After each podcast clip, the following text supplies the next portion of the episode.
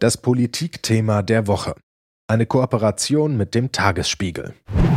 Das ist eine Kampfansage und diese Kampfansage nehmen wir an. Das hat Joachim Ruckwied, Präsident des Deutschen Bauerverbands, am Montag bei Protesten in Berlin gesagt. Dort haben tausende Landwirtinnen auf ihren Traktoren gegen die von der Regierung beschlossenen Kürzungen ihrer steuerlichen Vorteile protestiert. Was genau beschlossen wurde und wie dieser Kampf weitergeht, darüber spreche ich jetzt mit Stefan Kastorf, dem Herausgeber des Tagesspiegels. Hallo Stefan. Guten Morgen. Stefan, warum protestieren die Bäuerinnen und Bauern? Welche Änderungen bzw. Kürzungen wurden konkret beschlossen? Naja, also erstmal ist es ja die Bundesregierung, das geht ins Bundeskabinett, da muss ja auch noch durch das Parlament.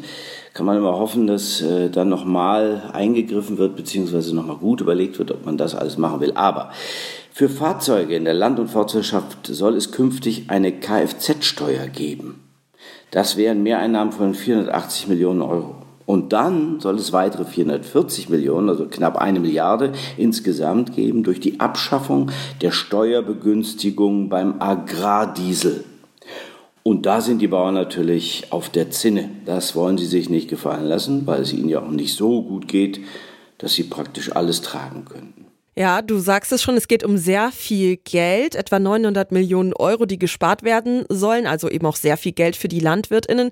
Kann man da schon sagen, dass sie diese Sparmaßnahmen besonders hart trifft? Naja, man muss sich angucken, die Landwirtschaft in Deutschland ist ein, ein wirklich wichtiger Bestandteil und ist richtig wichtig für unser gesellschaftliches Leben. Also ich meine nicht das Feiernde, sondern das Arbeitende.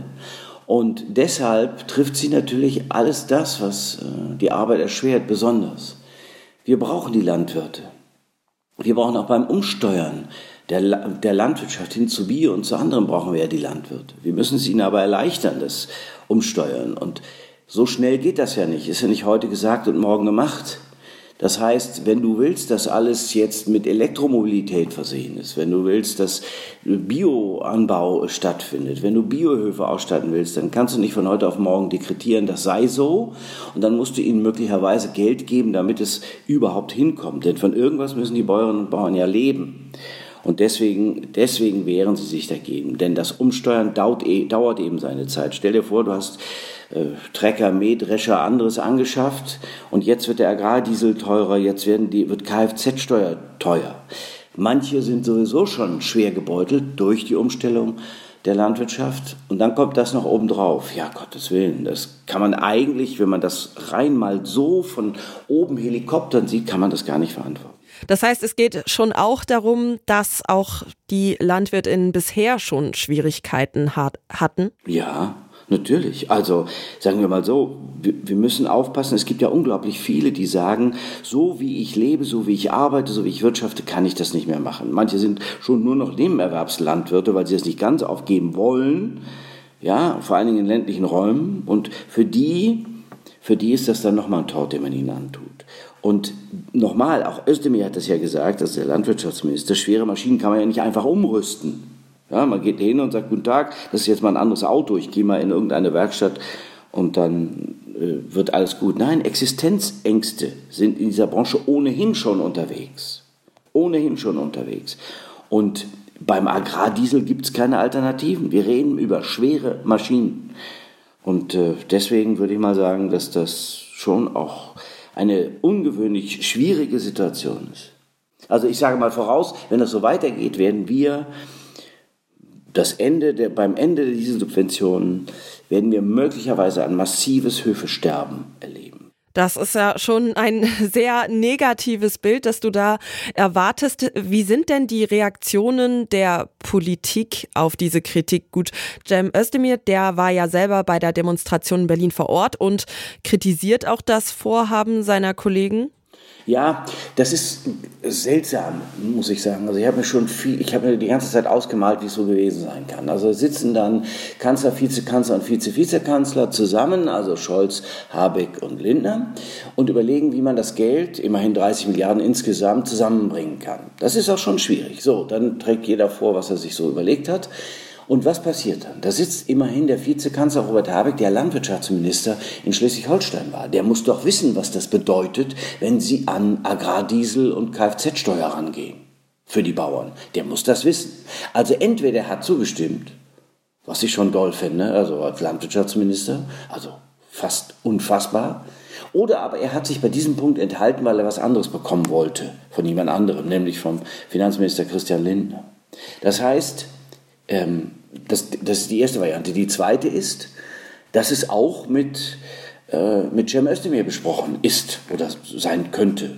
Das wäre ja noch verrückter. Also Cem Özdemir sagt, äh, also mit mir ist das nicht besprochen, ich wusste davon gar nicht, ich habe es am nächsten Morgen davon erfahren.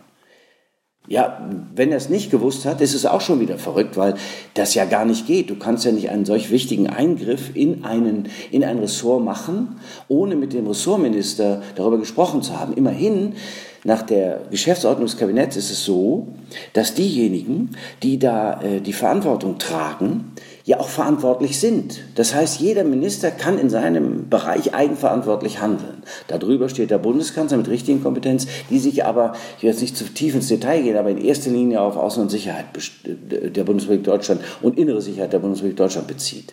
Der kann nicht einfach so irgendwo eingreifen. Es gilt das sogenannte Ressortprinzip. Ja, wie kann man dann dem Landwirtschaftsminister nicht Bescheid gesagt haben?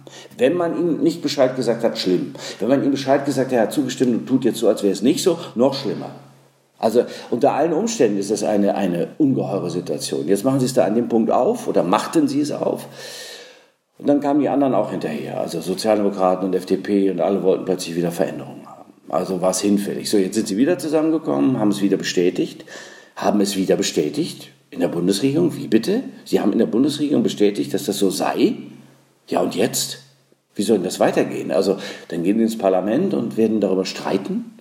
Also, eigentlich ist es unfassbar, was da gerade geschieht. Wenn ich ganz ehrlich bin, muss ich sagen, das ist schon auch ein Ding. Also, wenn mir das einer von einem halben Jahr erzählte, dass sie dann damit so umgehen, dann hätte ich gesagt, nein, das ist so professionell, so kann man das nicht machen. Das werden die auch nicht tun. Das sind ja alles Regierungsprofis in ihren Ländern gewesen. Also Gott, ja, da sitzt du dann davor und staunst. Also ich jedenfalls. Ja, äh, Kompromisse und klare Entscheidungen äh, scheinen ja die Ampelregierung immer wieder mal vor Herausforderungen zu stellen. Das kann man sagen, ja. Die Landwirtinnen, die fordern ja, dass das eben nicht umgesetzt wird, also dass das komplett gestrichen wird, ersatzlos. Wie wahrscheinlich ist denn, dass es da eine Einigung gibt? Sollten wir uns auf weitere Proteste oder besser sollte die Politik sich auf weitere Proteste im Januar einstellen? Es wurde ja ein heißer Januar angekündigt. Ja, also ich denke nicht, dass die Politik jetzt so einfach davon runterkommt. Wenn es zweimal bestätigt ist, dann werden sie das durchhalten wollen, weil sie auch irgendwoher, es hilft ja nicht, das Geld holen müssen. Sie werden das Geld wohl irgendwo herholen müssen. Ich weiß nicht, wenn noch irgendeine Kompensation erfindet oder findet im Haushalt, die das ersetzt, gut. Im Moment sehe ich nicht, wie die Kompromisslinie sein kann. Du kannst nur fallen lassen oder machen. Also du kannst den Landwirten das Geld nehmen und die Kfz-Steuer aufdrücken oder du kannst es lassen. Man kann alternative Finanzierungsvorschläge machen, aber die muss die Bundesregierung dann annehmen. Das äh, sehe ich jetzt im Moment nicht, aber vielleicht äh, Cem Özdemir wollte sich auf die Suche begeben, gelingt das noch. Wenn nicht, haben wir einen heißen Januar. Ja, und zwar deshalb, weil im Moment ja sowieso eine Phase für die Bauern ist, in, in der sie, sagen wir mal so, gut protestieren können. Ja, die Höfe, also mancher Anbau und anderes kann ja jetzt so nicht stattfinden, beziehungsweise hat stattgefunden und es ist jetzt Winterzeit, da kannst du auch nicht alles machen.